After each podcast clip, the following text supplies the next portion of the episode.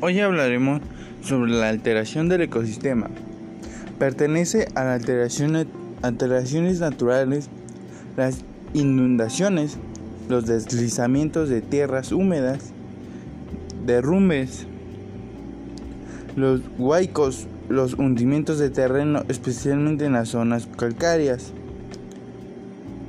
los incendios por rayos, las erupciones volcánicas, las alteraciones sismáticas, sequías prolongadas y el debilitamiento.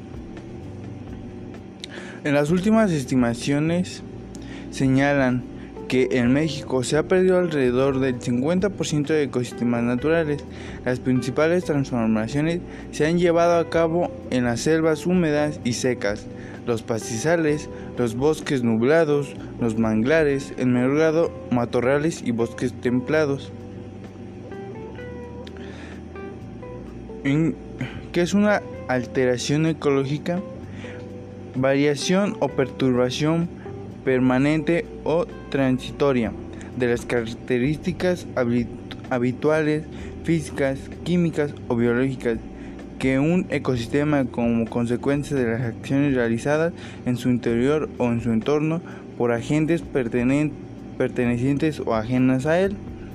¿Cuál es la influencia del ser humano sobre los ecosistemas en general, el ser humano puede constituir a la recuperación de los ecosistemas y en entornos naturales del planeta llevado a cabo las siguientes acciones. Reducir la emisión de gases tóxicos de los vehículos, las fábricas, las calefacciones, etc. Recuperar las aguas residuales. ¿Qué daño, se le, ha, qué daño le hace el, hombre al medio ambiente? Se talan los bosques para obtener madera y zonas de cultivo. Esto afecta a los seres vivos que viven en ellos. Causan desertización, la alteración de la capa de ozono. La existencia de la capa de ozono es vital para la preservación de la vida en nuestro planeta.